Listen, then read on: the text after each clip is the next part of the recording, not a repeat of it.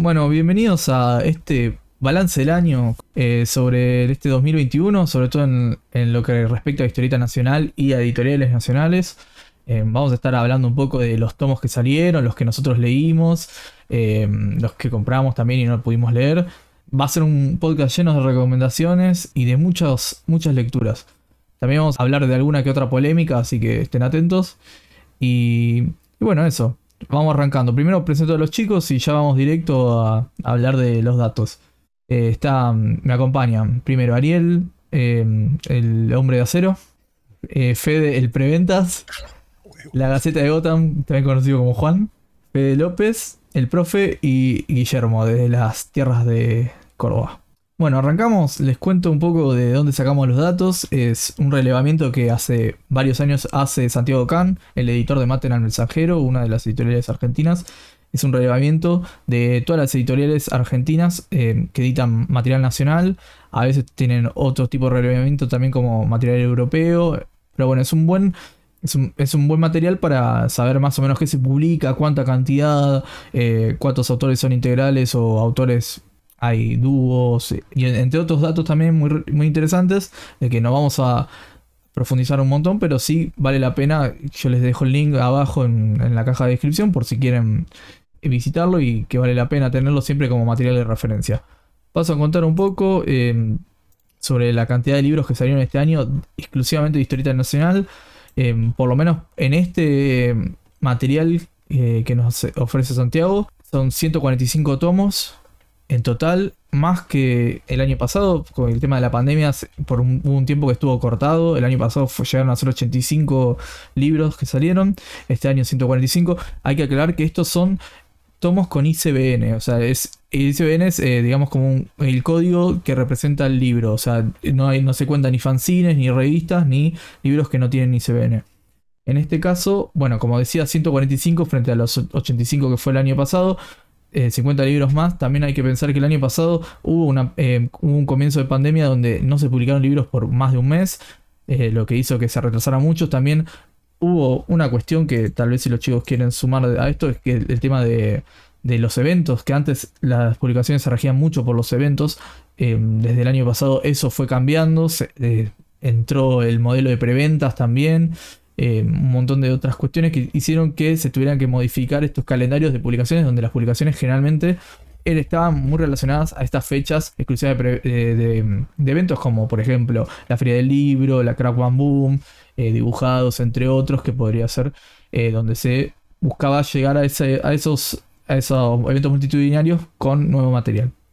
Ahora lo que se estuvo haciendo es, bueno, las preventas como uno de los métodos para, bueno, a, facilitar, facilitar la venta también y eh, el financiamiento también de los libros antes de que salieran. Pero bueno, es, un, es uno de los métodos que encontraron. Veremos cómo sigue el año que viene, también dependiendo tanto de la preve, de la, pandemia y las cuestiones que vaya pasando, cuántos eventos vuelven y todo eso. Em, bueno, como decía, 145 libros de eh, historieta de autores argentinos.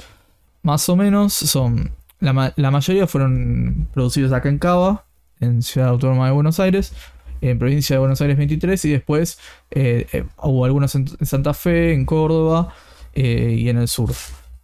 Ah, de autores integrales en total son 71, em, duplas autorales 62 y de autores múltiples 11.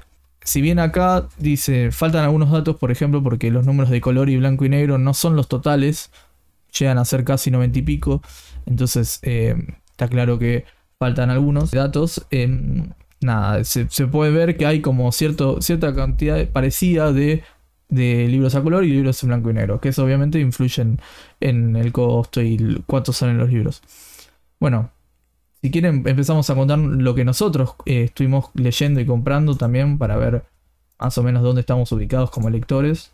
Em, Fede, eh, el preventas, ¿querés contar vos que habías hecho la cuenta de cuántos libros habías comprado y leído? Oh, hola, ¿qué tal? Soy el Preventas. ¿Cómo le va? Eh, o Federico. Eh, sí, yo durante este año adquirí el total de 57 eh, historietas nacionales. De esas 57... O sea, un tercio, casi un, más de un tercio de la cantidad de libros que salieron este año. Exactamente. Igual, de esa cantidad que estoy hablando, hay ocho tomos que todavía no tengo en mis manos que son de preventas, que serían, por ejemplo, eh, Fantasciencia, o sea, esto es a, esta fecha que estamos grabando este podcast, estas eh, preventas todavía no llegaron a mis manos y algunas a nadie todavía, así que, eh, por ejemplo, el tomo 2 de Alma, Fantasciencia, como dije antes, eh, Corre Guachín, tomo 2, Pablo Pinocchio, Inframundo, Ladrones y Mazmorras, está, ya llegó el día de hoy, está en muchos lugares, pero bueno, no lo tenemos. Eh, estamos grabando al, 20 de diciembre, eso implica que hay algunas cosas que no están todavía. Lo mismo que Nu y los, y los cuatro, que también es otro tomo, el de Alcatena y Masiteli, que tampoco, que es que ya está a partir de hoy para retirar, pero no lo tenemos todavía en nuestras manos. Eh, el pequeño Timmy es otro que, que llega más adelante.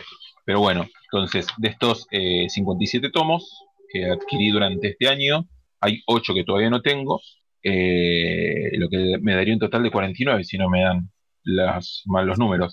49 eh, tomos en mano, de los cuales leí 27 durante este año, 27 de los editados este año. Que, que quieren que les cuente algo de lo que leí. No, vamos pasando por los otros. Vamos a ver si después empezamos a hablamos alguna categoría. Eh, Perfecto. Ari, ¿vos tenés algún, algún dato? Sí, sí, sí. Eh, ¿Cómo andan? Buenas noches a todos. Eh, bueno, sí, viendo um, ese archivo con, ese relevamiento de información, me puse a, analizarlo para ver lo que, lo que había comprado, lo que había leído. Y bueno, un poquito al, igual que Fede, algunas preventas todavía no me llegaron, pero bueno, a ver, lo que puedo decir es que de lo publicado este año, yo conté que compré 25, perdón, 26 tomos, estoy contando Fantasciencia, que, lo, tengo, lo tengo comprado, pero no llegó todavía, y leí 21, porque Fantasciencia también lo cuento como leído, porque bueno, lo leí en su momento. Así que si bien creo que compré poco, de lo que compré leí bastante. Pero bueno, también hay que contar algunas, en mi caso, algunas particularidades, porque eh, muchas de las cosas que estoy contando como, como leídas, quizás hay, algunas que, fueron en digital, eh, por ejemplo, no sé, Guaraní, yo lo compré el año pasado en digital y lo leí en ese momento. Eh, no sé, los últimos días del Graph P lo, lo lo tenía de antes, salió este año, pero yo tengo la edición de una edición de 2018 de Belerofonte, uruguaya. Ese me lo, me lo, me lo compré allá. ¿Qué más? Eh, no sé, Moonshine, por ejemplo, lo cuento, ahí está medio ladri, ¿no? Claro, bueno, igual tanto Moonshine como el, el, el Graph P, eh, o no sé cómo se pronuncia, pero el de Santulo y Vergara no están en esa lista porque en realidad son de autores eh, extranjeros. O sea, están editados ah. justo por, por una editorial que se dedica a historieta nacional generalmente, pero bueno, están como al costadito, como, ah, bueno, como una anotación. Pero bueno, entra como editorial nacional. pero aparece, aparece Moonshine 2. Eh, pero, pero aparte, pero aparte, No, no, aparece en el puesto número 5. Rizo, Azarelo, Moonshine 2. Ah, bueno, porque el, último graph, el de Graph P sí aparece afuera. Aparece en otra, en otro, eh, en, otro cuadrito. Bueno, no importa, está bien, me suma, Me querés robar puntos, me querés robar puntos, Guido. No, sí, para nada. Eh, sí, Moonshine, bueno, a ver, también está leído de, otra manera, de otra manera. De, otra, forma, sí, sí, sí. Sí, te lo prestó Pero bueno, me lo prestaron, me lo prestaron, sí. Em, eh, lo, encontré más que nada. Eh, así que, bueno, nada, es eso. Bueno.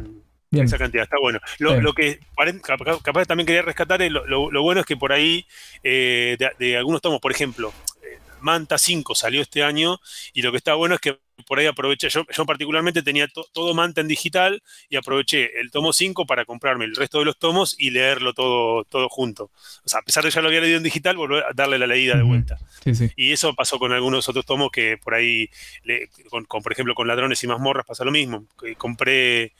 Eh, si bien el, físico todavía no lo tengo, compré el digital, que creo que también salió este año, y aproveché y leí todo, toda la tirada. O sea que está bueno, porque suma para, para, leer más. ¿Alguien más quiere dar sus datos? DNI. Eh, Yo quería hacer el comentario de las editoriales que aparecen. No sé que no lo dijiste, que también parece que está bueno el número Dale, dale. No, quería para comentar eso, cuántas editoriales que hay. Que son como cuarenta y pico, más de 45. Claro, bueno, pero eh, no todos publicaron este año. Pero Son el que por- aparecen en el Excel, bueno, So, sí que no claro, son todos. hay, no, por, fíjate. Ah, que- verdad que hay un par que están como. te Claro, verdad te hago una no cuenta rápida. publicaron nada. 22 editoriales que publicaron este año. Frente a las 45 que desde el 2009 es este relevamiento. O sea No, por que. eso me, me parece que eso también es interesante, el tema de la diversidad que hay, no solamente de títulos de autores, sino de, de editoriales. y Editoriales. Cada uno tiene un catálogo distinto que publican en diferentes lugares, en otras provincias, la mayoría en Buenos Aires, todas esas cuestiones. Me parece que también está bueno tener en cuenta eso, la de la diversidad que tiene Argentina Pero en también te- materia esa- de historieta argentina. la, la mayoría está acá en Capital. Hay algunas en Santa Fe o en Córdoba o en otras partes, pero generalmente todas ubicadas en, esta, en la ciudad de Buenos Aires. Eso también Está- implica, está- bueno, Sí, está sí, bueno sí. nombrarlas también por un tema de que, de que, digamos, de que no es un gran negocio el tema de editar historieta a nivel eh, historieta argentina en Argentina y con editoriales argentinas y digamos y que haya gente que se arriesgue eh, por amor al arte, por decirlo de alguna manera, o por tratar de llevar es- a, a grandes autores a, a todos, me parece que es súper valorable y No, de y hecho, de hecho, buenísimo. hasta entiendo que la mayoría de los editores ni siquiera es el, el trabajo de editor, No. es su tra- trabajo principal. no, generalmente eh, No. Es esa pulmón, es tipo, es un trabajo que, que bueno, que están siempre atentos a lo que cuando salen tienen que ver bien eh, qué es lo que sacan, qué es lo que dejan de sacar, por cuestiones obvias que tienen que ver con el, dinero que tienen para invertir en esto. Pero bueno, sí, es como dicen, es por, eh, es por amor al, al medio al que, nada, que les gusta tanto como es la historieta. Hay muchos editores, son autores también, eh, o han hecho otras cosas. Entonces también tener esa perspectiva desde la cual, bueno, hablamos, de, cuando hablamos de editores, ¿qué tipo de editor estamos hablando también? No es, eh, como vos decís, no es, un- como Fede dice, no es eh, alguien que viene a hacer negocios acá, más allá de que obviamente buscan tener un rédito económico, sino que tienen este amor por el medio. Y lo que buscan es eso también, compartir ese amor. Bueno, quiero creer. Bueno, seguimos. eh, no sé, A ver, vos, Guido, yo, yo digo mis datos. vos que me parece que tenés el porcentaje de efectividad más alto. Claro, bueno, yo me puse, me puse a leer mucho para, para hoy, así que tengo más o menos, no tengo los números exactos exactos porque también hay alguna trampita ahí de cosas que ya leí antes o que leí en digital y no tengo el libro, pero bueno, más o menos 41 libros son los que tengo, de los que me faltan en total 4 que me lleguen la preventa, que bueno, fue con lo que me, los que dijo Fede, hay varios esos, Alma, el segundo de Alma, eh, Pinocchio, Inframundo y Correguachín. Em, después en digital leí tres, que fueron Saturno, en, en la, en la Fierro, Fantasciencia y... Ahora se me perdió el otro. Ah, El Campito de Agrimau, que por mucho tiempo estuvo gratis en... en- eh, lo dejaba gratis eh, Agrimau para bajar. Ahora no sé si sigue estando. Eh, pero bueno, ahora hay una, editorial, eh, una, una edi- edición de Historieteca que está muy linda, que tal vez en algún momento me lo compre para completar mi Agrimbauteca. Y después las demás, em, los, los leí casi todos. Hubo solo dos que no pude, que no terminé de leer. De esos 41 en total. Así que, sin contar los que no, tengo todavía. Que bueno, ya lo leeré cuando salga. Así que eso más o menos. Arriba del me- 90% de efectividad, muy y bien. más o menos. Hacer, hacer los deberes. Hay que ver si los entendí. Ah, eso es otra cosa. Hay que ver si los Ca- leí a conciencia. categoría los entendí. Sí, pasamos por arriba. Bueno, ¿hay alguien más, que quiera. ¿alguien más que quiera contar lo que leyó? O vamos, los que tienen, los que pudo. ¿O algún comentario sobre esto? Bueno, seguimos. Em, nada, la primera categoría que yo diría para ir a- calentando motores, hubo un par de rescates este año. eh, Por suerte, los rescates. Bueno, lo que llamamos rescates, que ya hubo un debate en algún otro podcast, creo que Euroboros, sobre qué era rescates. Hablamos de cosas que se vuelven, se republican con una edición nueva. A veces eh, remasterizada, a veces no, pero bueno. eh, la idea es que ese material se pueda leer. Y bueno, entre, esos, entre esas cosas, yo, yo rescato las que yo leí. Después los chicos pueden sumar las suyas, obviamente, que, que bueno, aporta mucho. Es Leí Cobalto, de Sáenz Valiente y Pablo de Santis. eh, el segundo tomo de Álvaro Mayor. y Evaristo de, de Zampayo y Solano López. No sé si alguno. Bueno, se puede sumar a Fantasciense también, que pues se podría decir que es un rescate. El Campito también se podría decir que es un rescate, porque son libros que salieron hace tiempo. No sé, ¿alguno de ustedes quiere decir algunos? Eh, sí, yo leí, yo leí El Campito, eh, leí también eh, Elvisman, eh, leí Animal Urbano, se- o sea, leí los dos, pero bueno, el segundo tomo de- con- contaría como lectura de este año. Claro. Eh, y después, no sé si cuenta, es un, es un caso Gilgamesh. raro. Eh, no, pero es, sí, Sí, pero Gilgamesh sí, no es de este año, salieron tomos de este año, pero son de otros. claro, estamos son de hablando de, series. claro, esto es lo de la- los rescates editados este año. Eh, hay un tomo que estoy acá, ah, hacia el, hacia el hondo bajo fondo, que es un caso rarísimo porque es un rescate, pero está todo redibujado. Eh, que esa también es un caso raro de, de Ditolo Corrabia y es una gran historia. Así que nada, eso es una. Está muy bueno también como rescate. Sí, esos. Bueno, eh, a mí me olvidé de decir que Segelín también, los hermanos Segelín, que fue un otro rescate con. No, Sí, decime. No, no nos olvidemos de Bárbara. Por- Este año Bárbara, salió Bárbara 2. El, el segundo Bárbara tomo. Bueno, podemos decir un poco, Hermoso. hablar un poco, aparte de nombrarlos. Em, Sí, Bueno, esto, ah, eh, eh, no sé si está entre lo mejor. Lo mejor No, o sea, sí, puede ser que esté entre una de las mejores cosas que leí este año. no, la verdad que yo todos los las 10 mejores cosas que leí este año, eh, Coso, este que decía hace un rato de eh, Hacia el hondo bajo fondo, la verdad que es una gran historia, eh, me sorprendió bastante. ¿Quieres contar algo de eso? Sí, a ver, estoy buscando acá porque tengo todos los tomos y eso me ayuda a... Tengo todo Memorizar. el material acá al lado mío y eso me ayuda bastante a refrescar la memoria, así que sí, acá está. Eh, el, el tomo, el libro está, está escrito por Federico Baert y Carlos Aón es el dibujante. Es, un, es, es el famoso antihéroe, la historia. Yo qué sé. eh, eh, no, no me gusta mucho hablar de, de- o sea, contar bastante, o contar mucho lo, a mí me gusta eh, agarrar los tomos y medio sin saber lo que estoy por, por leer. Así, así me funciona. Bueno, pero ¿cuál, ¿qué temas toca? Decía algo para que me- Eh, para que no, viste. eh, estoy tratando de, de- de Bueno. recordar bien para no mentir. Está bien, te, pero te bueno. doy un tiempito así. Yo voy Dale. Eh, bueno, yo la verdad que todos los que leí, eh, Evaristo, Álvaro Mayor, Cobalto, esos tres son increíbles. Eh, el laburo de Álvaro Mayor está, es, impecable. eh, pero quiero destacar Evaristo, primero porque me parece que la edición que sacó Hotel de las Ideas es hermosa.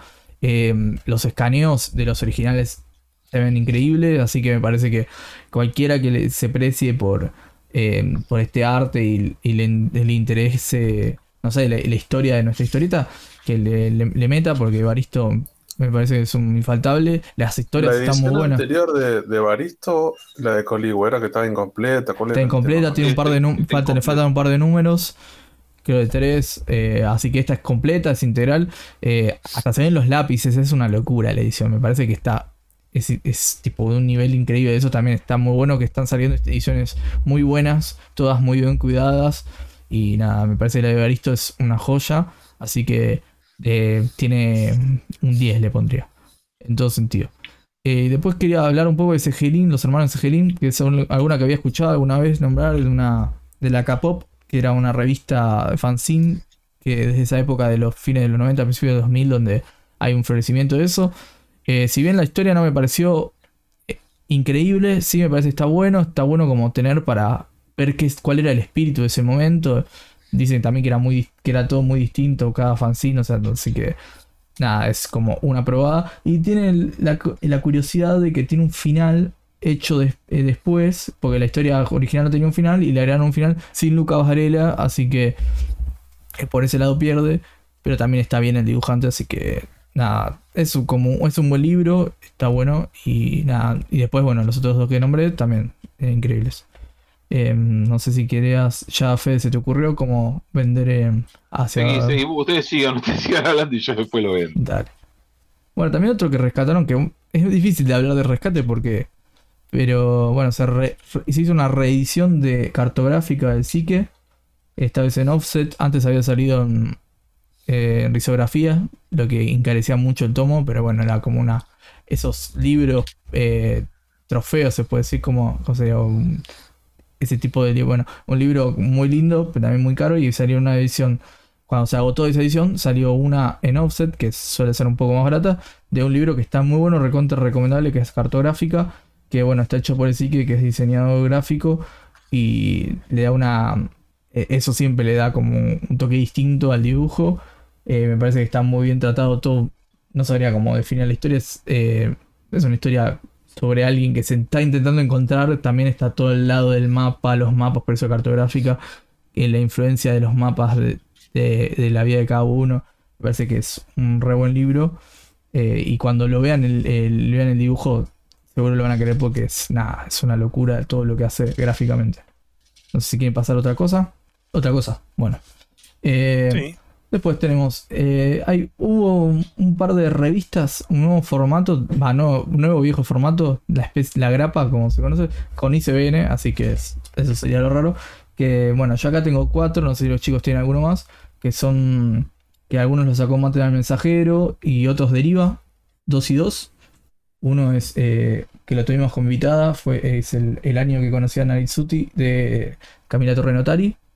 Eh, Dusko, después de em, ¿cómo se llama? Pablo Vigo, Galgo de, de Autos Pastores y lo que ya pasó de Brian Hanches y, y Dalio, ahora no me acuerdo si es Pablo.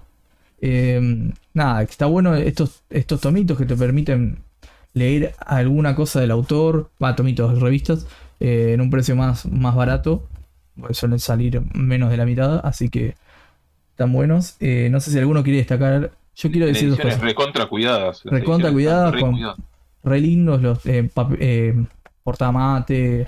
Pero más allá de eso, yo quiero destacar dos cosas. El de Neitsuti me encanta. La tuvimos de invitada a, Camila y muy eh, fue muy bueno la, la charla de cómo, cómo nos contó, de cómo lo hizo. Es un libro, es una revista sobre su año en pandemia, conociendo a este gato que es Naritsutis, eh, que es un gato de un vecino, está mu- muy lindo. Y después Galgo, que nada, lo único que lo quiero destacar porque me parece hermoso todo lo que hace eh, gráficamente Atos Pastores, pero no entendí la historia. Así que es, es algo que quiero sincerarme como lector eh, y no entendí qué me estaba queriendo contar. No la releí, así que tal vez si la releo encuentro otro eh, contexto, otra historia o u otra cosa, lo que me quiso contar, lo que nos quiso contar. Pero Lo que bueno, pasa que capaz que a Galgo lo leíste muy rápido. No, puede ser, no, igual es. eh, le- jaja. Eh, eh, leí la reseña de Corsi en su blog 365 eh, cómics por año y tampoco lo entendió, así que creo que es algo. Te sentís un poco hermanado. Claro, creo que bueno, un poco es parte de eso, como que uno intente encontrar su propio sentido, pero bueno, nada, eso. No sé si alguno quiere recalco decir. de, de no Sí. sé si les pasó eh, eh, con lo que ya pasó de Hanches, que está bueno verlo a él en otro plan, ¿no? Eh, o sea, leerlo en otro plan. Como guionista. Eh, claro, como guionista, es como esto es un poco más oscuro, posapocalíptico, eh, las historias que, que desarrolla y, y nada, uno está acostumbrado a historias quizás un poco más, eh, más bajadas a tierra de Brian Hanches, así que a mí me gusta. ¿Vos decís? Me parece que No, cuando o sea- leímos el Bulmaverso no. No, bueno, no, el Bulmaverso justamente no, pero todas las otras cosas sí. Son más. Sí, sí, eh, sí, entiendo cuál- cuál- decís, pero me parece que ya como que la onda de él en este momento va más por el lado de Sí, Bulmaverso puede ser. que, puede que ser. la... eh, pero esto es como más, más dark. Eso sí me Sí, parece. sí, sí, tiene como... Tiene, Está- sí, es más pesadito. más un pesim- tiene más pesimismo. Eh, Lo leí hace un tiempo, así que tampoco lo tengo refresco, pero sí es verdad. Igual este me gustó ese. Me acuerdo que bien, bien Sí, sí, sí, lo- yo lo leí hace, hace una hora, lo leí. No, está, está bueno porque también tiene. eh, eh, también el, el dibujante es bueno y tiene eh, se, se nota que hubo buena comunicación. Después, no sé, eh, humor gráfico, tiras, de tiras de humor, ¿alguno tiene alguna? Yo Yo, tengo. yo estoy en pleno proceso leyendo Buenos Aires en pelotas, eh, humor, así como humor. ¿Y qué te está pareciendo? Gustavo- de Gustavo Sala. Es divertido, quizás no es el, humor, el humor gráfico que a mí más me, me gusta, pero eh, son bienvenidas las lecturas que uno pueda sentarse 10 minutos, leer un poquito y, y reírse y seguir, y seguir con otra cosa o haciendo otras cosas. Es divertido, creo que, a ver, eh, Gustavo Sala tiene un humor, un humor muy particular, no creo que sea para todos, o sea, eh, los que más o menos lo conocen saben eh, qué es lo que van a buscar cuando se compran algo de él. este, lo que tiene es que habla de Buenos Aires, es como, es una sátira total sobre, sobre lo que somos los que vivimos en Buenos Aires, capital federal, y habla de, eh, digamos, de todas nuestras costumbres eh, de una manera bastante, o sea, explotando por todos lados lo que hacemos. Eh, habla sobre el stand-up porteño, habla sobre los taxistas, sobre las diferentes formas en que pensaron hacer el obelisco antes de, de, que sea como es. Así que imagínense, o sea, me imagino que ya más o menos una idea, la manera en la que se saluda, en la que saluda el porteño, eh, y nada, y obviamente nos destruye, nos, destruye eh, en cada página. Entonces nada, me, parece que tiene cosas divertidas, creo que no es un humor para todo el mundo, pero está muy bien hecho el libro, está, la, verdad que la edición está espectacular, es de Sudamericana, así que nada, al que le guste el humor, tipo que es un golpe fuerte en la cara, tipo un manotazo así, va, esta, esta lectura funciona. Em, yo leí... Guachín califica como. Y, bueno, eh, está en la lista. Eh, eh, califica porque salió. Tiene el ICBN del año pasado, pero salió en, enero, así que entra. Y yo iba a hablar de esa, iba a, destacar a Corre Guachín, porque me parece que, que nada, también yo no, lo conocía, lo leí y nada, es un personaje. Guachín, el perro salchicha, es un personaje tierno entre alguna vez lo definí como tonto y tierno a la vez, tipo, es no el personaje, sino la historieta. Pero me parece como que nada, que es re lindo, el, todo el libro te caga de risa. Nada, muy el dibujo bueno. es espectacular. Dibujo, espectacular, como decís. Eh, nada, está muy bueno. Muy recomendable si querés algo de humor o algo tierno también. Y venía con stickers en preventa, que eso siempre... Y ahora apostar una más y viene con en la próxima, el el tomo 2 viene con un mini watching para armar. Hermoso. Para el escritorio laboral o para el escritorio de la casa de, del lector. Em, después, eh, siguiendo alguno. Eh, bueno, hablo un poco de historieta para chicos, diría, no sé si chicos o. Eh, leí dos cosas que podrían entrar en ese. En ese rótulo. Que las recomiendo. Uno es Noni de Solotero. Es una historita para, bien para, para chicos, acá dicen para mayores de 6 años, así que nada, es una linda historia, es cortita, eh, recontra, re bien dibujada por Sole. Em, tiene alguna actividad para que hagan los más chicos, pero bueno, eso. Es, es para chicos, así que si tienen algún chico, un sobrino, un hijo, una hija, está bueno para que lo lean. Y después otro que en realidad lo, lo nombró en Hawk el otro día, así que lo traigo vuelta, que es Knock Knock Monk de Johnny Krenovich y Alessio Rosino. Que nada, que es una linda historia para que lean chicos también de 6, pero me parece que también un poco más grandes pueden leerlo. Me parece que es más para pibes más de 12, sí, 11, 12 años. Eh, está buena, es una linda historia cortita, re bien, recontra, re bien dibujada. Y Tiene como un estilo, un tufillo a manga por momentos. Sí, sí, medio el, el estilo ese que tiene. Ah, es una historia de un, una especie de mensajeros que son de un grupo, va, de un, dueto, que está armado por una chica y un animal que, sería como una especie de león, pero con que puede hablar. Y nada, son como, como, unos rapi, son como unos rapi. Claro, y tiene que llevar una. una apocalípticos. O sea, y tiene que llevar al, a la, un, un, Ay, no me sale la palabra. Eh, tiene que llevar un paquete. Un, un recado, tiene que llevar un recado, una, caja, algo así. Tiene que cumplir esa misión y, y nada, las cosas que le pasan en el medio, que está muy buena, el, el digamos que este león, especie de león, está pasando un duelo donde perdió a su anterior compañera, entonces la está pasando mal y bueno, empieza a encontrar esta, en esta nueva compañera un, sostén. Pero bueno, es, como, es como, son dos personajes completamente diferentes que se van encontrando, porque él está en lo más abajo que se puede estar y ella es como muy pum para arriba, eh, está como súper optimista, entonces como que eso genera una linda, genera, genera una linda interacción entre ellos. Sí, eso, exactamente. Eh, después quería preguntarles a ustedes si tuvieron algún autor o autora que les sorprendió. Yo tengo a alguien, pero no quiero, quiero escuchar a ustedes. Sí, yo quería, creo que quería mencionar a, a, mí en particular, me, me, sorprendió, me gustó muchísimo el trabajo de Dolores Alcatena. Eh, yo llegué a, Dolores eh, a través de Quetzali. Bueno, a mí me gusta mucho la, parte de mitos y demás, entonces llegué, a, ella a través de eso, me, gustó mucho esa, ese libro. Y eh, creo que Quetzali fue editado el año pasado, 2020. Em, sí, este año es menos Manos Horribles es el Claro, entonces después, bueno, en la comiquería me, me, recomendaron mucho Manos Horribles y bueno, lo leí, me pareció espectacular.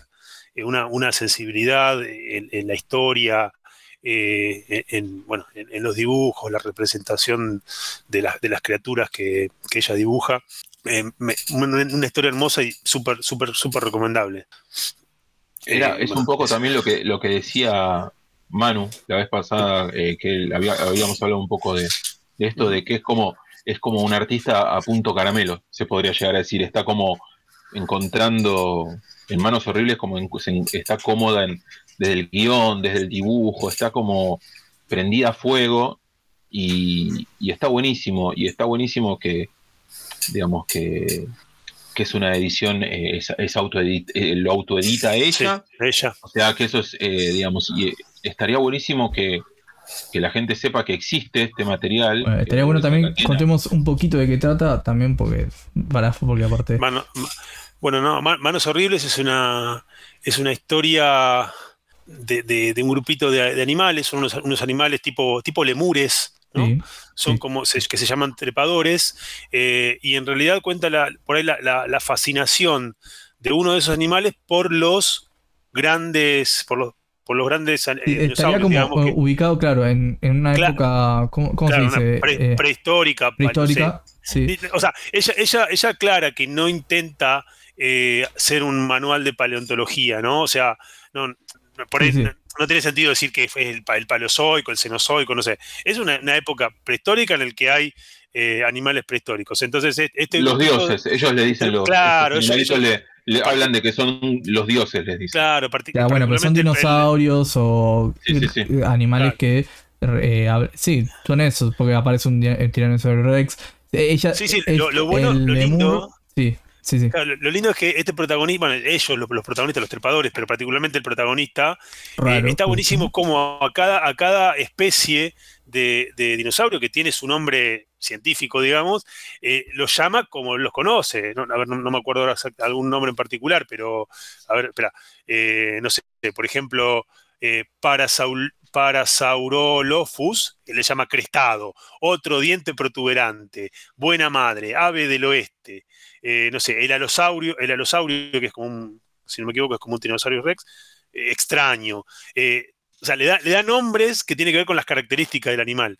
Bueno, y un poco la, historia es esa, de, este trepador que tiene una fascinación con, uno de esos dinosaurios, particularmente el que llama Manos Horribles, y bueno, toda la historia en, la, persecución y búsqueda de, seguir a ese, a ese dinosaurio, tiene como como, visiones de cosas que sucederán, y bueno, eso es un poco eso, pero realmente tiene una sensibilidad la, historia, cómo, cómo, cómo, la va llevando, cómo, mm, eh, y, cómo, y cómo mismo se va narrando, que súper, súper recomendable. Así que bueno, que sí, sí, la verdad que creo, creo que acá un poquito fuimos eh, eh, unanimidad, que es una, una obra hermosa. Es una de las obras de, del año, quizás. Yo te diría, para mí, para mí es, es, la obra del año. Sí, eh, Por lo menos de lo que leí yo, no, de vuelta, no, como dije antes, no, leí mucha cantidad, pero me encantó. Sí, bueno, eh, como destacaste la que yo iba a nombrar, que era Dolores Alcántara, también, bueno, a otra que hoy, hoy leí eh, El golpe de la cucaracha de Gato Fernández. Yo de Gato Fernández no había leído nada antes, así que digamos que es como lo descubrí, la descubrí por decir así. Yo la conocí antes, pero bueno, no había leído nada. Y la verdad que ese libro te golpea y es, muy fuerte. Y está muy bien contado, muy muy bien hecho. Y se nota que, que nada, que, era algo que ella tenía que contar. y que bueno, que, que, nada, que, espero que le sirva para, para bueno, para, lo que ella se proponga con el libro, ¿no? Que es, bueno, cuento un poco para el que no lo conoce, pero es un libro eh, sobre la historia de, un abuso sexual infantil en, la familia. Es una historia que cuenta bastante eh, sobre, ese, sobre ese tema, sobre esa época del personaje, de la protagonista, y es una historia basada en su historia real, así que es una historieta eh, de denuncia. Nada, me encontré con en este año con ese tipo de lecturas, que no es la única que, leí, que de Gato Fernández, pero también leí Banzai hoy de, de Femimutancia, también habla del mismo tema desde otra óptica, el de Gato Fernández es lo que le, va sucediendo durante esa época, eh, como ella va eh, también sobrellevándolo. En cambio, el de Banzai es como eso le repercute hoy en día al personaje que protagoniza y cómo le afecta eso y bueno, cómo lo, eh, lo, lleva y cómo lo intenta resolver. Y bueno, también un poco te sirve, este tipo de lecturas te sirven para poder entender también por qué son tan difíciles algunas cosas, eh, tanto hablarlas como nada, entenderlas. Y yo creo que estos libros sirven para eso, para poder entender, eh, poner en su lugar y eh, ponerse en su lugar y empatizar, ¿no? Y no es lo único que leí, ya dije que hay varias. Otra fue, estaba leyendo, lo terminé, pero La niña comunista y el, y el niño guerrillero, de María Grufa, Grufa que es una hija de desaparecidos. Em, bueno, es una, es una historieta sobre justamente eso, sobre distintos testimonios de hijos desaparecidos durante la última dictadura en Argentina y sus historias. Y hay algunas que son muy, muy fuertes. Em, y nada, cuesta mucho leerlo, pero lo, mismo, es importante poder tener esos, eh, esos testimonios y poder escucharlos, leerlos o entenderlos, ¿no? Y bueno, la última, que también va por, ese, va por el lado de esto de entender, de empatizar, pero es otro, otro tipo de historias que es menos peor de Fran Fantino. Que, quiero que Fede me ayude un poco a contarlo también, así ya. Yo, eso, eh, eh, a mí me sorprendió muchísimo. Eh, era, iba a decir justo que Fran Fantino es uno de los que me sorprendió este año porque quizás uno está acostumbrado a otro tipo de lecturas de él, y esto fue una especie ya como de historia larga, en diferencia quizás a, si bien sus otras obras eh, tienen una, una continuidad, eh, se pueden leer, eh, digamos, por cositas por, por separado. Esto es como tú una historia. Esta es la historia de, una, de una pareja, de una pareja que tiene una particularidad, que es que uno es bipolar y, el otro, y, ella es epiléptica. Y, y es como la relación de esta pareja y lo difícil que es vivir y convivir con, este tipo de, problemas. Y, nada, y hablábamos con Guido hoy de, justamente esta obra y demás. Y, nada, eh, lo que te cuento un poco el libro es esto que, decíamos, que me, había dicho Guido, que es medio que uno cuando vive hace lo que puede. Eh, y, nada, y es un libro que, que, por momentos quiere ser humorístico y él lo es por momentos, pero pero nada, tiene un desarrollo hermoso, los personajes fluyen, eh, te enojas con ellos, los entendés, te volvés a enojar, los volvés a entender. Y, nada, se suma un poco a estas lecturas que decía Guido de, de, de cositas que te ayudan a entender ciertas cosas y a ponerte en, el lugar de otra persona quizás. No, no entenderlo porque es difícil eh, entenderlo desde afuera, eh, pero sí saber que existe esto y que quizás hay algunas... Hay, cuáles son las formas de, entenderlo, de llevarlo, cuáles son las, qué es lo que no hay que hacer. Eh, es como, son lecturas que quizás se merecen un, capítulo específico y particular de podcast porque hay mucho en la historieta nacional, cada vez más, por suerte. Se viene el año que eh, viene el especial es. Se viene, eh, sí, porque es, es como, ya, ya me parece que se está eh, va camino a ser un género en la historieta nacional. Eh, yo sé que no es, digamos que hay bastante y que no es algo nuevo, pero me parece que cada vez se está tratando más, eh, está llegando más porque hay editoriales que quizás tienen, son más conocidas que empiezan a editar este material. Así que nada, yo creo que menos peor esta obra de Fran Fantino, yo la tengo entre una de mis favoritas del año. Eh, así que me parece una relectura y siento que es algo que medio que pasó, que, que no... Porque era cuando la pandemia a, fin, a principios de año, medio ahí en un... o el primer semestre, entonces como que pasó. Eh, y me parece que, que, es muy buena, que al que le guste la historieta nacional eh, debería leerlo porque es una gran lectura. Buenísimo. Em, no sé si querés decir algo, Guido, aparte de lo que yo haya dicho. No, es que justamente lo que. Va, lo que veníamos hablando, lo que hablamos, y me parece que es eso, que, que, esas lecturas valen la pena, están buenas que, aparezcan, que, tengan más visibilidad, porque justamente también buscan eso, dar visibilidad a distintas cuestiones o vivencias, y, está bueno poder. Eh, nada, que la tengan la visibilidad y que lleguen.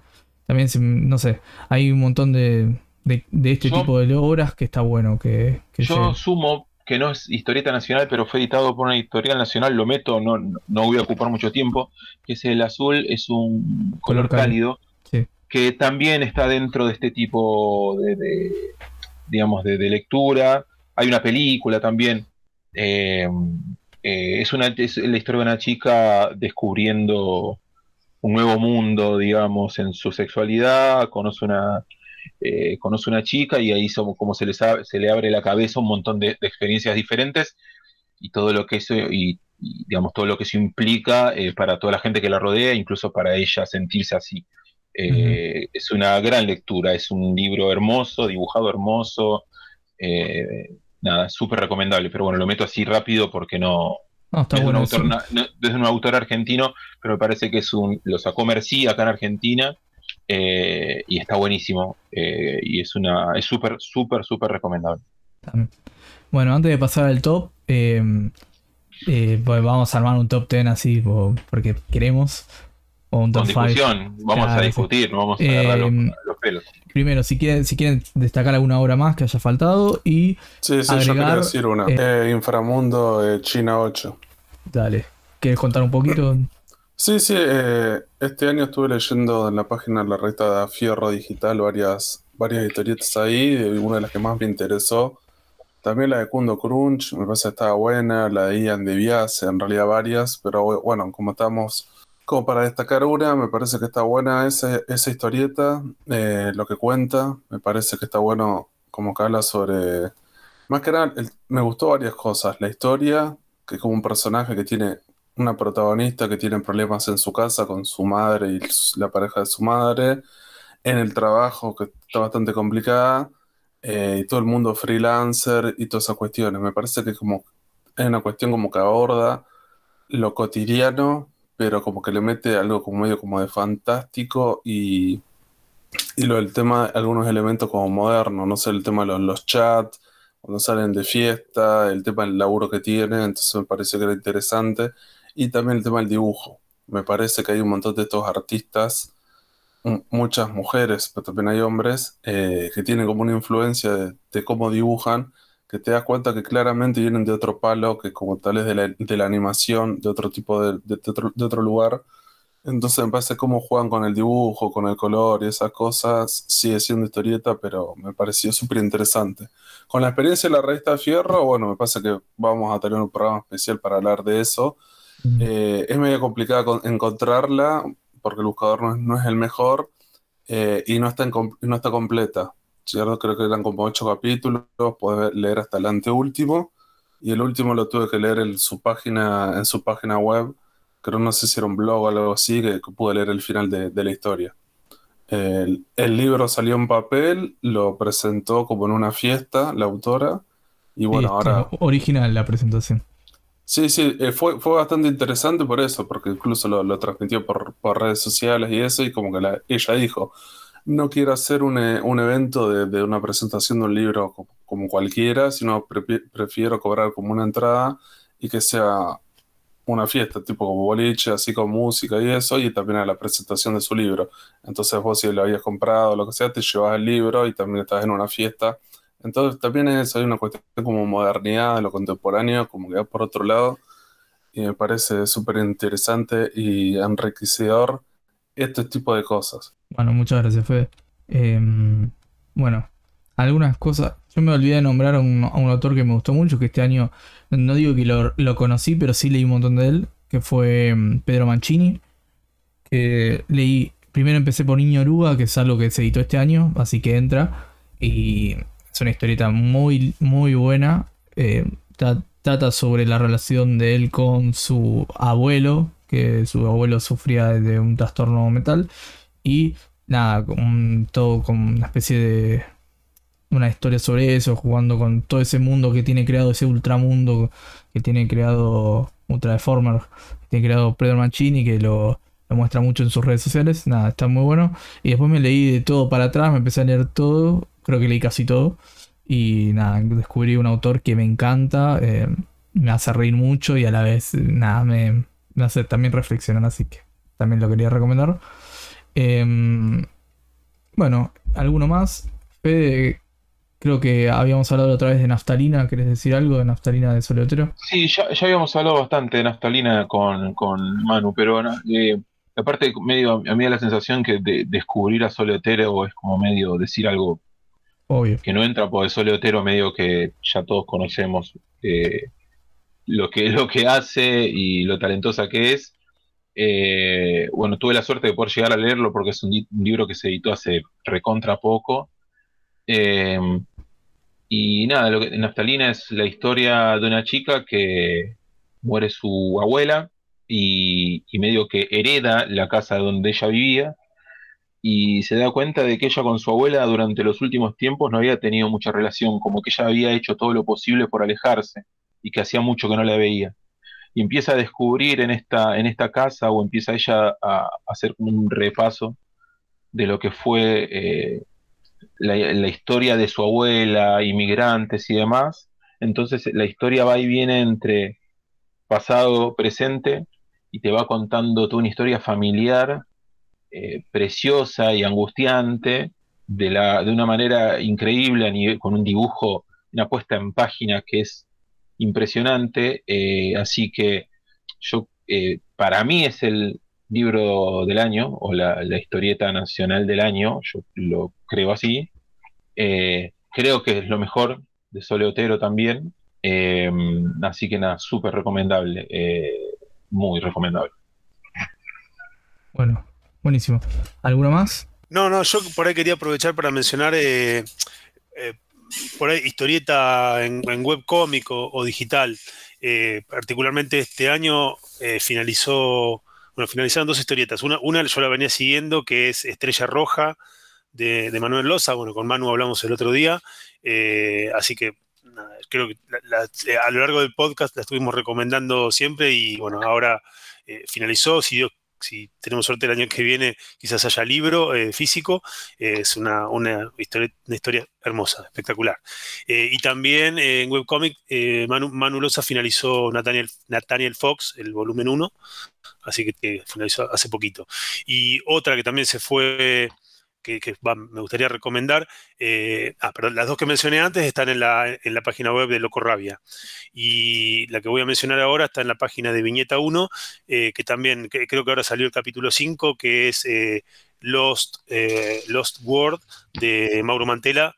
Yo ahora últimamente le perdí un poquito el, hilo de, seguirla, creo que voy a esperar que salga un capítulo más y, seguir leyendo, pero también es buenísima esa, esa historia. Así que si, si a alguno le interesa el, el webcomic, está, Está bárbaro eso. Perdón, hay una cosa que me olvidé de nombrar, vuelvo un poco atrás porque es, eh, creo que lo que es humor gráfico, es Inquilinos de Tiana, que lo, lo quiero recomendar porque es un libro hermoso. Eh, la edición es hermosa. Inquilinos básicamente son un montón de, no son historias, es humor, es, es humor, son situaciones divertidas de lo, de, con todo lo que implica ser un slice of life de, un, Sí, totalmente, sí, pero, pero son, o sea, no, no, no tiene una narración, digamos, que no, no es una novela, no es una historia que... Por eso, un slice of life. Sí, sí, puedes agarrar cualquier eh, página, lees y te morís de risa. Tiene cosas muy divertidas. Eh, uno, eh, los que son inquilinos se van a sentir recontra identificados con esto. El, el dibujo es hermoso, la edición está muy linda. la preventa venía con un con un llaverito y con una, un edificio para armar. Eh, la verdad que nada, me había olvidado que, era eh, humor gráfico y nada, lo quería recomendar, se me había pasado. Bueno, bueno, buenísimo. Eh, yo yo nombro algo más de digital y vamos al, top. Eh, bueno, hay Brian Hanches que sacó dos historietas este año. Si no se me pasa una tercera que no vi. está preparando la última de Bulma, va, la tercera, digamos, donde se realiza, por lo que entiendo, la primera trilogía. Así que nada, recomendar siempre a Brian, que es un, es un autor que me gusta mucho. Y mucho, mucho más no puedo contar porque tampoco leí mucho más eh, digital. Eh, no sé si alguno tiene alguna cosa más aparte de lo ya nombrado. Eh, ah, yo no sé si esto, realmente no sé si esto se editó este año, creo que no, pero me morí de risa. Se llama Las aventuras sexualmente confusas de Pedro y Claudio. Es un libro súper barato. el, el, Gustavo Yonchullo se escribe, no sé si lo estoy diciendo bien, él dice que no es dibujante, dice que, dibuja muy mal, lo dice él acá en, una especie de epílogo, y es eso, son como pequeños, pequeñas eh, historias muy cortitas, algunas de, dos páginas, algunas de una, de, esto, de aventuras sexualmente confusas de Pedro. Son como dos amigos que están en un sillón sentados todo el tiempo y, y se, tire, se hablan y siempre las cosas se terminan yendo como para otro lado. Eh, es divertido, o sea, es muy divertido y con los pocos recursos de dibujo logra mucho. Eh, así que nada, me, sorprendió mucho, me sorprendió mucho, lo leí de un tirón, es muy divertido, es muy barato también, eh, para tenerlo en cuenta. Y nada, no, no sé realmente cuándo se editó, lo encontré y me lo llevé y la pasé muy bien, así que nada, lo nombro porque me parece que está muy bueno. Vale, bueno, gracias. Sí, eh, Juan, ¿querías decir algo? Bueno, hablo por Juan. ah, está bien, se quedó sin micrófono. Bueno, Juan. El micrófono. Eh, mientras intenta ver si se si, si puede conectarlo, cuento que Juan estaba destacando Me Prometiste Oscuridad de Damián Connelly. Eh, Damián fue un invitado del, club de lectura, eh, leímos otras de sus obras que recomendamos. Eh, sobre todo yo recomiendo La sonrisa de Duchenne, que me parece una obra espectacular de él. Que viene. se reeditó este año, aparte. Se reeditó este año, así que cuenta también si quieren contarlo. Juan ya volvió, así que Juan, ¿querés contarnos por qué Me Prometiste Oscuridad? ¿Es una lectura que recomendás? Hola a todos, buenos días, buenas tardes, buenas noches, no sé a qué hora lo van a escuchar. Eh, sí, como revelación, sí, yo destacaría Me Prometiste Oscuridad de Damián Connelly. Eh, este libro que, pegó tanto afuera en Estados Unidos. Eh, es una historieta que ya desde lo visual, eh, desde el arte ya te impacta porque digamos, está trabajado sobre, sobre lo que es el negro, ¿no? O sea, abunda mucho el, negro. Bien claro oscuro, bien con mucha masa de negro. Con, con base de negro, de tipo Sin City que tiene esa cosa, esa base de negro, y le, da una muy, muy buena atmósfera a, lo que es la historia, ¿no? Pega muy bien con la historia. Si bien creo que en algún momento hablamos que por ahí tiene alguna que otra viñeta o escena que no se entiende, eh, pero de todas maneras yo creo que eh, digamos, esta técnica de dibujo genera muy buen clima para lo que es la obra y te mete muy adentro. El guion está buenísimo. Eh, trata básicamente sobre una suerte de, como si serían superhéroes, una especie de Doom Patrol, ponele, eh, de, gente con poderes extraños. Este, que bueno, eh, digamos, e, esto ellos lo adquieren a raíz del, surgimiento que, hay en un hecho que cada 75 años, cuando pasa el cometa Halley, que orbita alrededor del Sol, este, hay diferentes personas en el planeta Tierra que quieren eh, estos poderes sobrenaturales, ¿no? Y entonces a raíz de eso, de esa premisa, eh, bueno, vas a encontrar este grupo de, seres, de personas, este, que, que, van a protagonizar esta historia, ¿no? Bueno, nada, tenés de todo, es como una historia así media como oscura, media podrida, media dark. Con muchas referencias culturales a, a nuestro tiempo. Y Sí, tenés mucho, no sé, esoterismo, satanismo, abogados poseídos, es una cosa divina, es una mezcla muy linda, es un cóctel muy lindo, así que lo quiero destacar este, y lo recomiendo. Bueno, muchas gracias. Eh, también yo lo recomiendo, pero eh, si quieren tener una probar un poco antes de mandarse con ese libro, que es un libro gordo de Damian Connelly, vuelvo a recomendar La Sonrisa de Duchenne, que me parece que es una revistita, una grapa, justo estábamos hablando de las grapas hoy al principio. Eh, es una grapa cortita, eh, bien así con medio de terror, eh, con el estilo de Damián que bueno, cuando volvió a dibujar. así que nada, es un... Tiene esas dos recomendaciones también que salieron justo este año, lo tienen fácil de conseguir y si les gusta la onda, medio como dijo recién Juan, Doom Patrol, medio vértigo también, porque Damián es contado varias veces que le gusta mucho eh, ese, tipo de historietas, parece que les va a gustar. Bueno, ¿quieren de contar alguna lectura de este año? ¿O vamos al top 10, top 5? ¿Cómo quieren hacer? Te faltaría la de la polémica también. La polémica después. Ah, sí, para cerrar, está bien. Sí, sí. Antes del balance. vamos, vamos al top, a ver. Eh, ¿Pero qué hacemos? ¿Armamos un top en conjunto? sí, un top, sí. ¿Qué sé yo? Yo destacaría. Eh, a mí, bueno, tiro las que cinco que me gustaron. Me, cuesta ponerlo en orden, pero me parece que Manos Horribles, El Golpe de la Cucaracha, eh, Niño Oruga, Guaraní, que no lo hablamos, pero Guaraní me gustó mucho. Y. Pasa, eh, bueno, yo había puesto menos, yo, yo había puesto menos peor también. A mí me parecía o sea, en, mi, en mi top. La verdad que tendría que poner como 10, porque me gustó también cartográfica.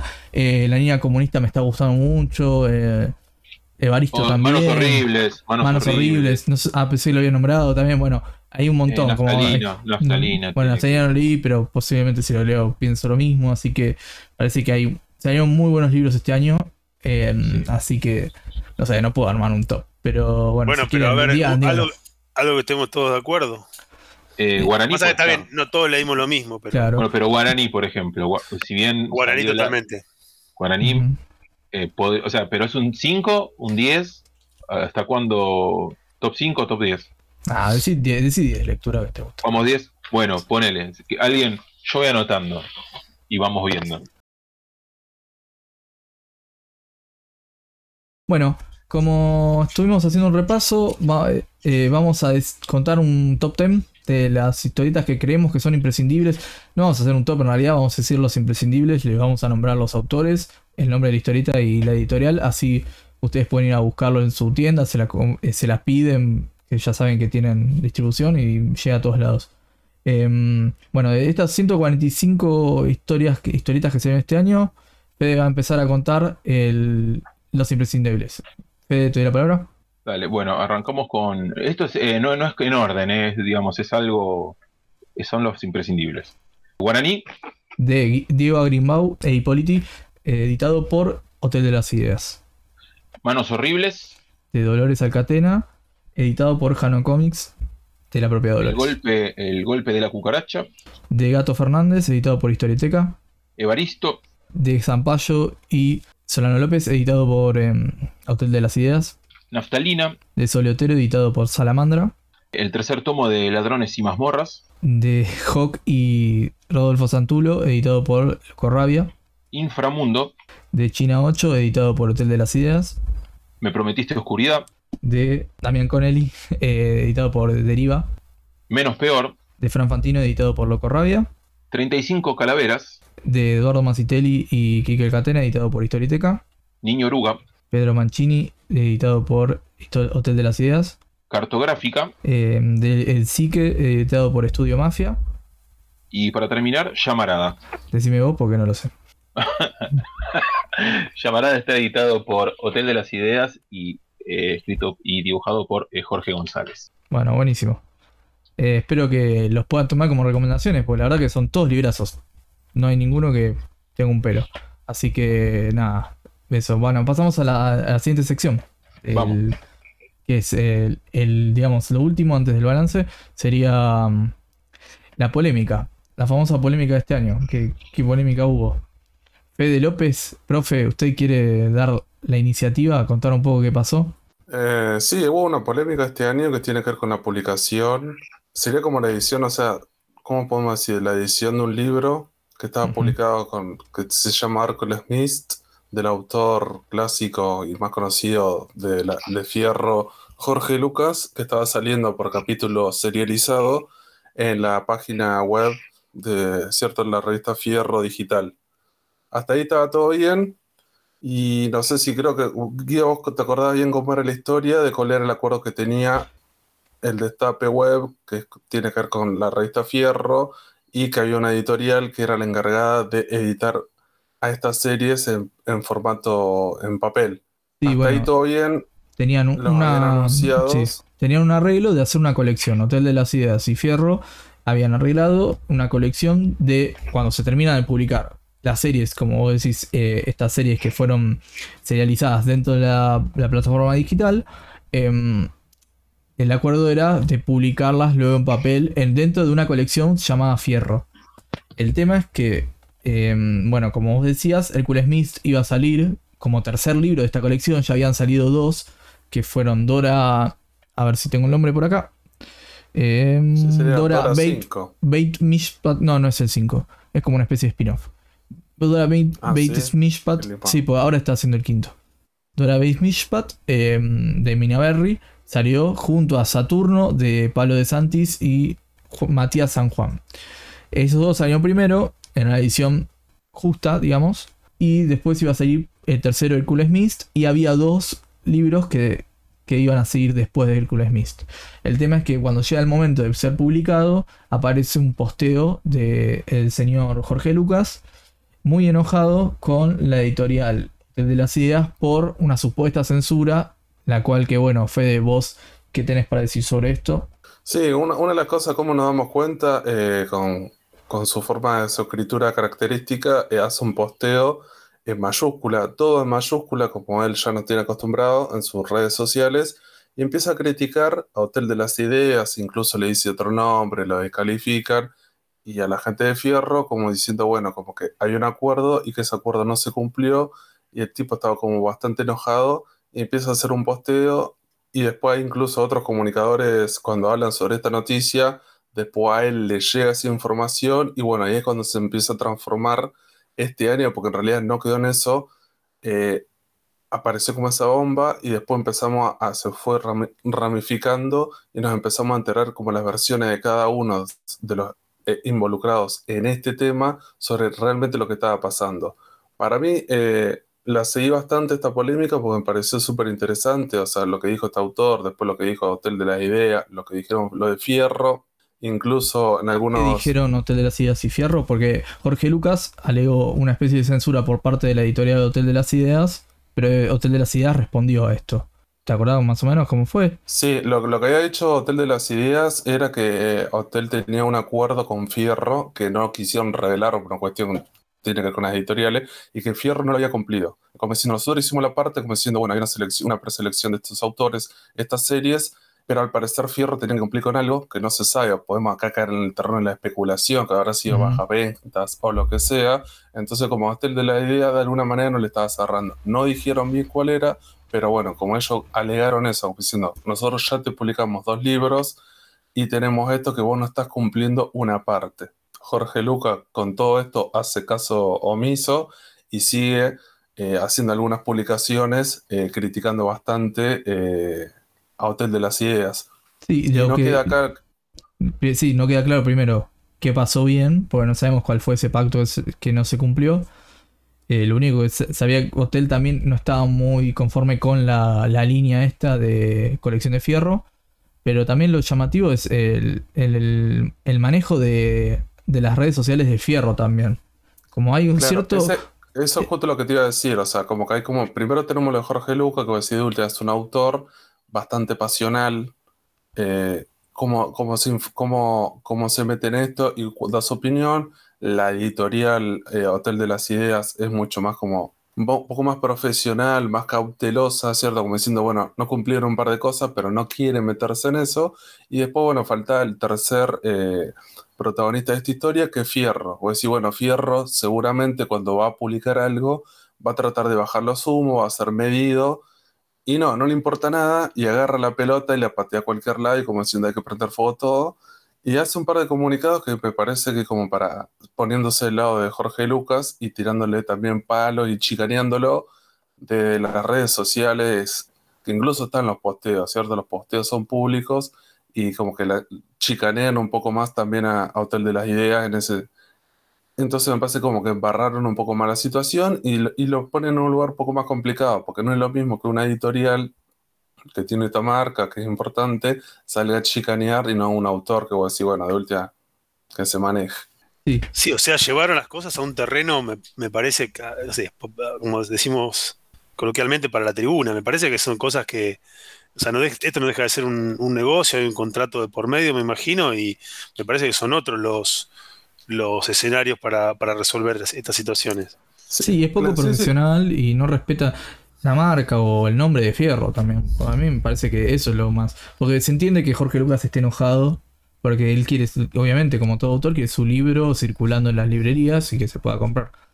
Yo no estoy de acuerdo con lo que dice que censura porque no lo es, pero ponele que entendés eh, su bronca. Pero bueno, lo cierto es que él también, bueno, no, es el final de la historia tampoco, porque resulta que va a salir el libro por una nueva línea, por de fierro. de, fierro. Y quien la dirige. Sí, eh, decide armar como una especie de editorial nueva, digamos, de libros o una línea con su propia marca. Ya, sin... ya lo habían tenido en otro momento, en la etapa de Fierro, yo que sé, la última etapa, la segunda parte de Fierro, tuvieron como una línea que ya continuará. Como que editaban un par de cosas cuando estaba con página 12 y eso. Entonces, como que Fierro siempre estuvo en esa, igual si no fue hace tanto. Eh, lo, raro me parece también es lo del tema de Hotel de las Ideas y la desvinculación ¿no? con, con Fierro, porque también salieron estos los últimos títulos eh, que están preanunciados, sale al final los otros autores iban a salir por, por Hotel de las Ideas o no. Sí, los que sí están terminaron saliendo, porque bueno, también lo que pasa con Fierro es que el el autor es dueño de sus derechos. Entonces, si publica su obra y, quiere sacarla en libro, puede sacarlo en donde se le cante. El, tema de la colección esta fue como una forma de eh, decir, bueno, te, facilitamos que lo saques. En definitiva, lo que lo que le decíamos. Y, algunos acuerdos que tenían que ver con el, con el nuevo error que tenía la Fierro al ser digital de la suscripción, de que si vos pagás una suscripción, después cuando salía ese libro, a vos te hacían un descuento. Entonces me parece que Fierro pensó como diciendo, es más fácil si tenemos una sola editorial editando estos libros, porque si cada autor va a salir con una editorial nueva, nosotros tenemos que hacer como un acuerdo con esa editorial y me parece sería como mucho más burocrático. Entonces también lo vieron como ese lago, ¿cierto? Vamos a tratar de causarlo. Me parece el problema que tuvo Fierro es que Fierro tiene cierta diversidad en los títulos y los autores que publican y me parece que Hotel de las Ideas, que ya tiene un par de años, tiene un catálogo y, una línea, entonces si todo lo que se publica en Fierro no podría ser publicado solamente por Hotel de las Ideas. También lo que tendrán que haber hecho, último decir, bueno, agarrar dos editoriales, una cosa así, porque también pasa eso. Vemos el libro, yo tuve la oportunidad de leerlo, Hércules Smith de, de Jorge Lucas, y como que no tiene nada que ver con, el catálogo de, de, Hotel de las Ideas. No porque sea horrible, eh, que sea cualquier cosa, sino porque como va por otro lado, también me parece que hubo un problema ahí que sí me parece lo tendrán que haber resuelto antes, porque hubo un preanuncio de estos autores, entonces más o menos ya se sabía. Eh, entonces también me parece que tengo entendido o creo que la disputa debe haber empezado mucho antes, como diciendo, bueno, fíjate, me parece que hubo una descoordinación claramente con estas cosas que ahora empezaron de otra manera, porque si nos pensamos en estos cinco libros de Fierro para Hotel de las Ideas, fíjense que se van a publicar cuatro y, este quinto no, que vos se desentonaría con su línea. Entonces también me parece eh, Jorge Lucas tira, termina diciendo cualquier cosa. A mí eh, no, pasó también que fue otra de las cosas, digamos, que, hace eh, ruido es Inframundo no iba a ser editado en esa colección. Bueno, pero la de colección cortó, cortó cuando cortó. No, claro, por eso corta la colección, pero Inframundo sale eh, como tomo. Sí, como un tomo. De las de las ideas, como, bueno, Pinocchio también. Claro. Em, Con otra calidad, que incluso también es eso, ¿cierto? Lo que decía ahí al principio, estos dos libros que salían de la colección, me parece también hay una intención de como diciendo, bueno, el material no era malo, pero tal vez la calidad era como un poco más estándar. estaba muy, justa la, muy justa la edición. Para bajar el precio, por una cuestión de la pretensión que tiene Fierro desde hace años, desde el ya de la segunda época, de tratar de hacer que sean un poco más accesibles los libros y todas esas cuestiones. Entonces me parece que también había como una intención con eso. Y ahora estos últimos dos libros que van a salir desde de las ideas, por lo que se vieron las imágenes, eso me parece que la calidad es como del, típico de, sí, de hotel. hotel de las ideas, ¿cierto? Sí, sí. Entonces también queda como, queda bastante raro, como diciendo, bueno, fíjate que.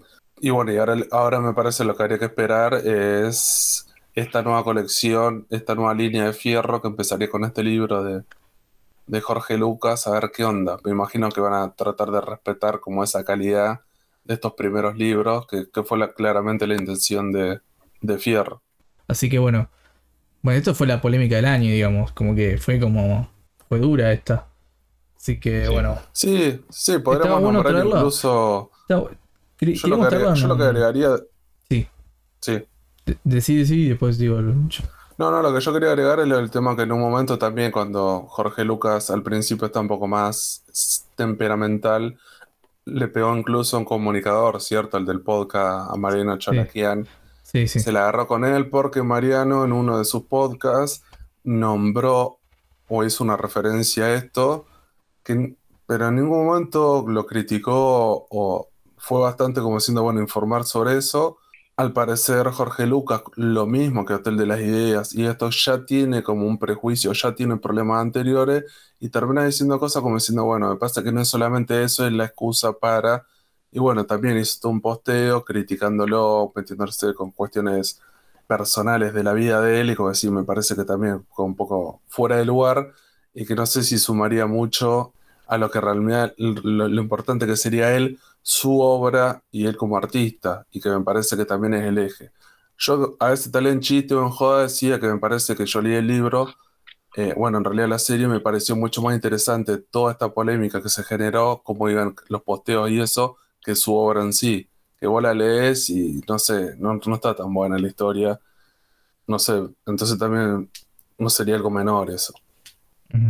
Bueno, igual lo que yo lo que quería decir es que lo traemos también un poco porque me parece que está bueno también hablar un toque de estos temas. Eh, si vamos a hablar de historia internacional, también contar estas cosas y la posición también nuestra. Me parece que, bueno, eh, el manejo de, Fierro, que no me parece el adecuado, por lo menos a mí no me parece el adecuado. Eh, yo, o sea, hay un par de cuestiones que me parece relevante que traerlas sobre la mesa y charlarlas, aunque sea un poco, y mostrar, un, decir lo que pensamos. Porque, bueno, en definitiva, un poco hacemos divulgación y está bueno.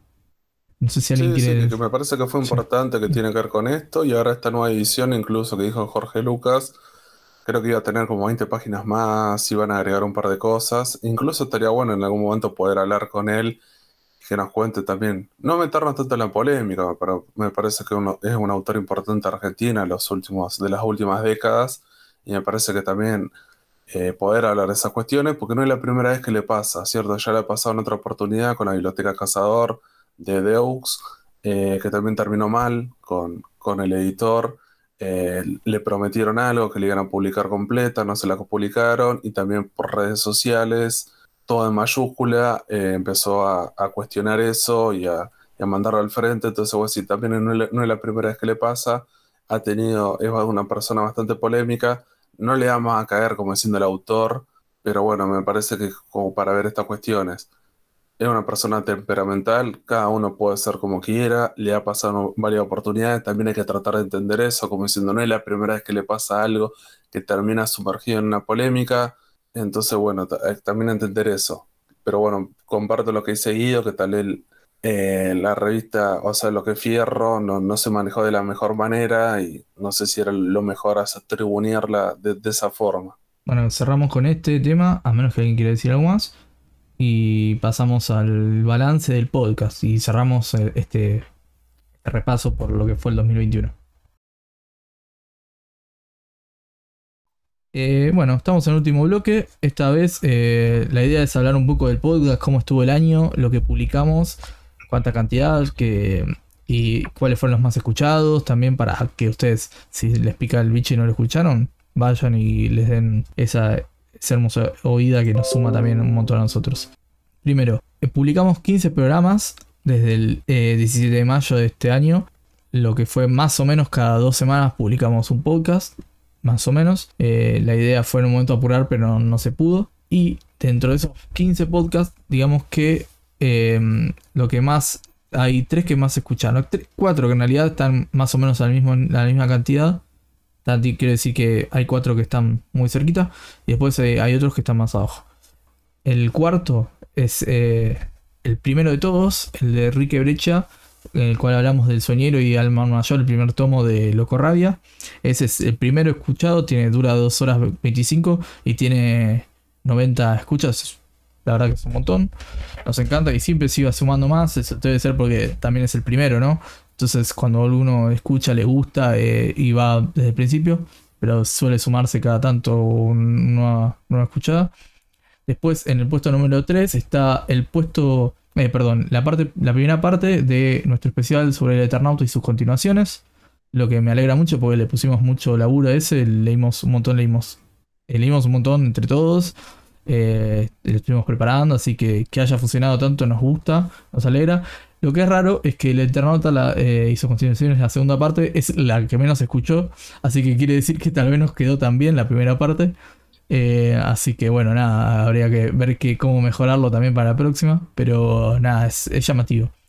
Eh, también, bueno, se tardó un poco en subir la segunda parte, lo que puede ser que haya perdido gente que lo quiere escuchar, así que tal vez en algún momento eh, repunta.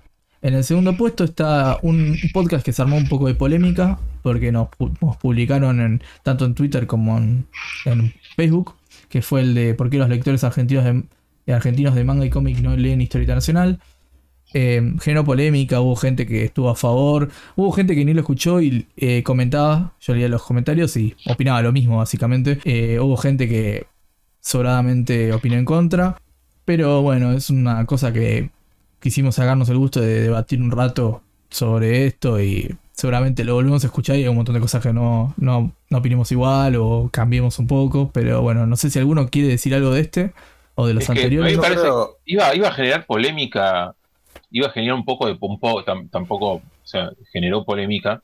Bueno. Eh, pero así, a lo que ves, ¿cómo iba a generar polémica en otra gente si entre nosotros también hay, hay cosas que quizás antes de hablar de, este tema, no polémica, pero digamos, no todos estamos de acuerdo con lo que el otro podía llegar a opinar, así que eh, yo qué sé, a mí, a mí en particular ese tipo de charlas me gustan muchísimo, en las que podamos, en las que nos sentamos a hablar de, de del medio y no de la obra quizás. Yo diría también el tema de que, pasó un tiempo y también incluso estaría bueno el año que viene volver a repetir y ver que, como si cambió la situación o no, porque bueno, en el momento era como una impresión. Fíjense que en ese momento incluso Panini, eh, Panini Manga, Panini está editando manga en Argentina. Tal vez el año que viene cuando lo volvamos a grabar de nuevo, incluso tal vez Panini no está, no sé. Y anda a saber. Eh, pero bueno, sí, obvio, es, es un debate que se puede reeditar muchas veces porque primero que nosotros no es lo mismo que lo que sabíamos hace seis meses de lo que sabemos ahora. Eh, eh, hemos hablado con un montón de autores, con editores, o sea, cuando vamos a eventos o nos juntamos a comprar alguna historieta, entonces también los comentarios que llegaron de este, de este, también comentarios al privado o de, de editores que conozco que se han acercado a charlar o incluso divulgadores, que me parece que enriquecen también el debate y, es un, qué sé yo, no sé si es fructífero, no sé si va a llevar a algún lado por no saber debatir. Lo que, pasa es que se termina siendo opiniones, o sea, siguen siendo opiniones que creo que enriquecen, pero es muy difícil tener, tener no, obvio. son hipótesis eh, claro son hipótesis que se arman que pueden ser contrastadas medianamente o no según cómo con los datos que se puedan llegar a conseguir pero bueno obviamente es muy difícil saber tener una, evidencia real de todo lo que hablamos, porque también, viste, eh, quién va a invertir para hacer una investigación seria sobre estos temas cuando no, no, han rédito económico. Es difícil, tipo, también estaría buenísimo saberlo, pero bueno, más que lo que hacemos acá y lo que pueden decir otros, que tal vez saben más, porque seguramente los editores y dueños de tiendas pueden darte una opinión más, más cerrada y más eh, concisa de estos temas. Pero, qué sé yo, no, se pierde nada por charlar un rato sobre esto. Y de última se genera el debate, eh, salen opiniones interesantes y bueno. Y si decimos cualquiera, lo, podemos arreglar en un futuro porque tampoco es algo tan grave. Así que. lo, importante, creo que como siempre decimos, es la, es la, es la difusión, el hecho que, que, que se genere este espacio y si se con este espacio se, se logra que alguien, que algún lector argentino de manga o cómic se vuelque hacia la historieta nacional, es, un, es un, ya un logro. Así que hay que ir por, por eso. Supuesto. Eh, bueno, Ahí ya Fede estuvo evangelizando el fin de semana, creo que contó. ¿no? Sí, sí, Así que eso está buenísimo. Estuve, estuve en la en la reinauguración del nuevo local de sector 2008-14 y estuve con un muchacho que estaba buscando material nacional, lo estuve, lo estuve evangelizando y le estuve recomendando este excelente podcast que hacemos. Con mucho amor por la historieta argentina ahí, hay, tenés razón de por qué los lectores argentinos de manga y cómic no leen literatura. claro, claro. Porque escuchan el podcast. El, Lene fue a comprar un Naruto y vos que le recomendaste historieta argentina. Claro, me, no, no, ya era, un chico que tenía, que tenía en sus manos mucho material nacional y estaba buscando. Me prometiste oscuridad y no lo encontraba, lo, ayudé a encontrarlo y, le recomendé el podcast. Y, el, y el, el club de lectura también, que no nos olvidemos del club de lectura que sigue, sigue muy más activo que nunca. Por supuesto. Eh, bueno, esta, este segundo podcast más escuchado tiene 130 escuchas. Y bueno, viene el primero con 140, que con amplia diferencia con los otros. Pero bueno, es el más escuchado. Y también es porque, bueno, eh, bueno, eh, fue hecha, es la, perdón, es el podcast que hicimos con Manu Loza sobre Almer y Estrella Roja.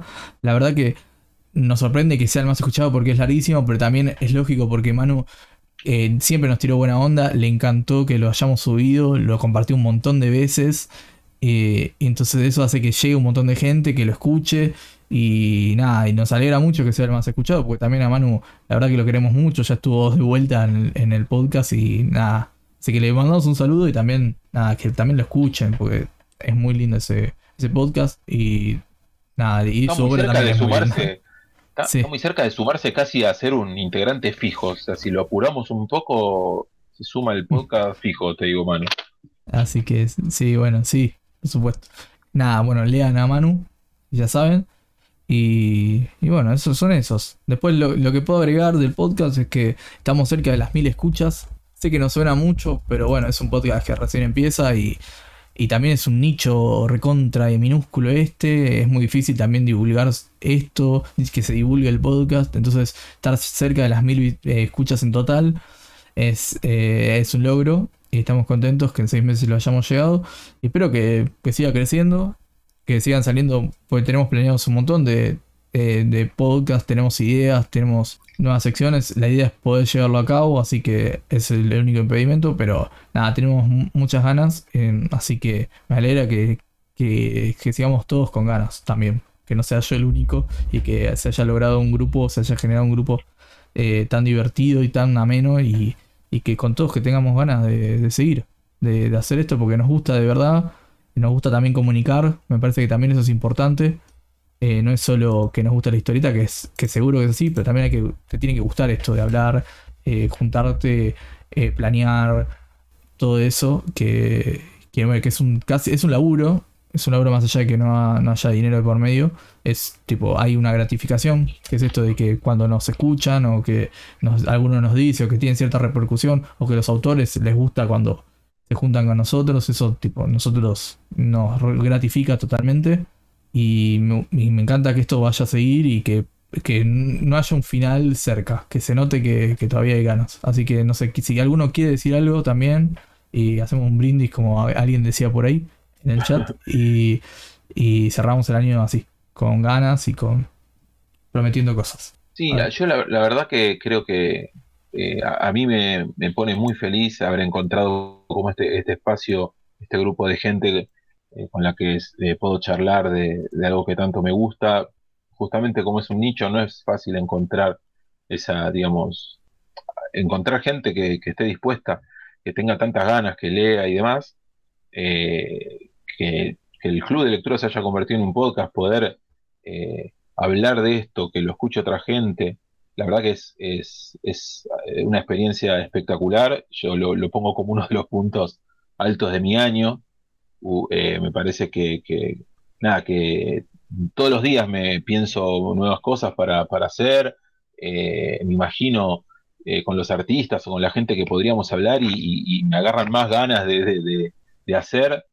eh, y más ganas de leer y más ganas de, digamos, de, fomentar este, este arte excelente y tan bien hecho y tan lindo que tenemos en este país. Así que nada, eh, súper feliz de lo logrado, súper feliz que sigamos en el 2022 eh, y súper feliz que, ya hayamos hecho reuniones, que ya tengamos proyectos, así que nada, mil gracias a todos, a ustedes chicos del grupo y, a los que nos escuchan, bueno, que sigan escuchando, que, vamos a seguir haciendo cosas. Si, se les, si tienen eh, propuestas para hacernos, desde el Instagram de Comicardos, ahí pueden dejar lo que quieran, pueden hablar eh, y, propongan, si quieren que, que, hablemos con algún artista, con algún, eh, no sé, con quien sea. nosotros escuchamos, estamos dispuestos a hacerlo, así que nada, eso, mil gracias y eso, nada más. ¿Alguien quiere decir otra cosa? Un brindis. ¿Qué querés? Pero yo. Pero el brindis. tengo agua. Escucha, acá hacemos chin chin. Ah, bueno. Bueno, algo, más antes, de, antes, de, más. Sí, algo más antes de brindis. Hablando en serio, eh, yo particularmente me sumo a lo que dice Fede. Está buenísimo eh, encontrar este, este espacio, este, este grupo de, de, gente que le podés conversar, charlar y divertirte con hablando de lo que te gusta. Y bueno, ojalá el año que viene podamos hacer lo mismo, pero revolviendo bateas en algún lado, que creo que es lo que más extraña ese, ese o sea, si bien creo que algo repuntó, pero bueno, creo que todos esperamos estar ahí eh, ensuciándonos los deditos con, las, con, los libros. Revolviendo grapas. Revolviendo grapas. Así es, señor. Bueno, eh, yo también me voy a sumar este, a lo que dijo un poco Fede, ¿no? Este, súper positivo este año, que se haya materializado esta idea que surgió al principio de, hacer el podcast, que sí, que no, y bueno, finalmente después de varias días y venidas se terminó materializando y la verdad que lo estoy súper disfrutando, creo que todos lo estamos súper disfrutando. Eh, invitar a que se sumen eh, más, más escuchas este, y a continuar con el club que está buenísimo, ¿no? O sea, que es la base de todo. Eh, me dio la posibilidad de volver a reencontrarme con el con la historieta nacional, que por ahí fue por donde yo arranqué, y después me fui diluyendo en otros caminos, por ahí me fui más por el lado de mainstream superheroico. Este, después tuve mi momento manga y bueno, ahora poder tener esta posibilidad a través del club de lectura de, reencontrarse con el cómic nacional y revisitar clásicos y, ver eh, la cantidad de material nuevo y artistas nuevos que están surgiendo y que estamos disfrutando, la verdad que, es increíble. La, estoy pasando fenómeno y con el grupo de gente que se formó, excelente. Así que nada, espero que el 2022 esto continúe este, bien arriba como viene hasta ahora. Chin chin. Chin chin. Falta el profe. Escondido. No, eh, no, estaba pensando, no, me sumo a esto. Me parece que estaría bueno incluso decir que el año que viene la idea seguir con esto, eh, invitando a autores, leyendo material clásico, que hay un montón de cosas. Y me parece que lo que va a cambiar, lo que va a se va a sumar, tal vez puede ser el tema de los eventos, quedar mucho más eventos, entonces se va a poder hablar también mucho más de eso. Eh, y me parece que eso también es lo interesante. Como, hay que ver eso, como diciendo, bueno, este, año se publicó un montón de cosas, se pudo leer algunas, me parece que está bueno seguir con esto y, siempre está bueno eso, lo del tema de, lo que te escribe la gente, o cómo la gente, bueno, si te pide algo o, te lo recomienda, me parece que está bueno eso, como, como decimos todos.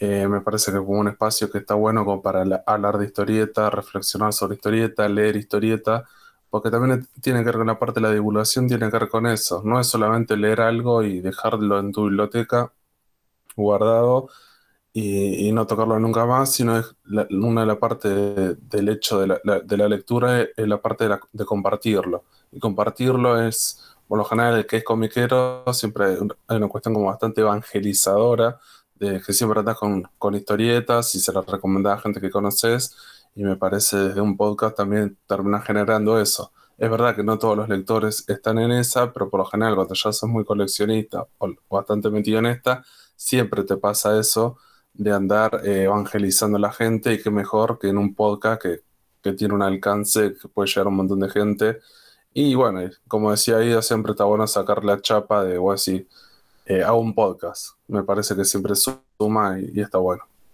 Y chapa. ¿Cómo que no eh, saca chapa? Se eh. vienen las remeras, el año que viene los eventos, seguramente los van, van a cruzar a los integrantes con las remeras de, de historieta cero, así que bueno, si los ven, salúdenlo. Bueno, vamos cerrando. Eh, les agradezco mucho. les recuerdo, como dijeron antes, pueden encontrarnos en mi cuenta de Comicardos, que es en, Instagram. Pueden ahí charlar, eh, charlar con nosotros. Eh, cualquier cosa, recomendación o, cosa que quieran decirnos. También pueden, si quieren entrar al club de lectura para leer autores nacionales y compartir con gente esas lecturas, o también clásicos, obviamente, están más que invitados. Todo es abierto. Em, eh, está el canal de YouTube donde aparte de subirse los podcasts se suben eh, videos eh, complementarios a estos mostrando los libros o alguna cosa interesante. Y por último, bueno, nos pueden seguir en Spotify en todas las plataformas de streaming. Así que nada, espero que nos sigan, compartan, que también nos ayuda un montón. Y nada, un abrazo. Que tengan un buen año y nada, lean historieta. Buen año, gente. Chin, chin.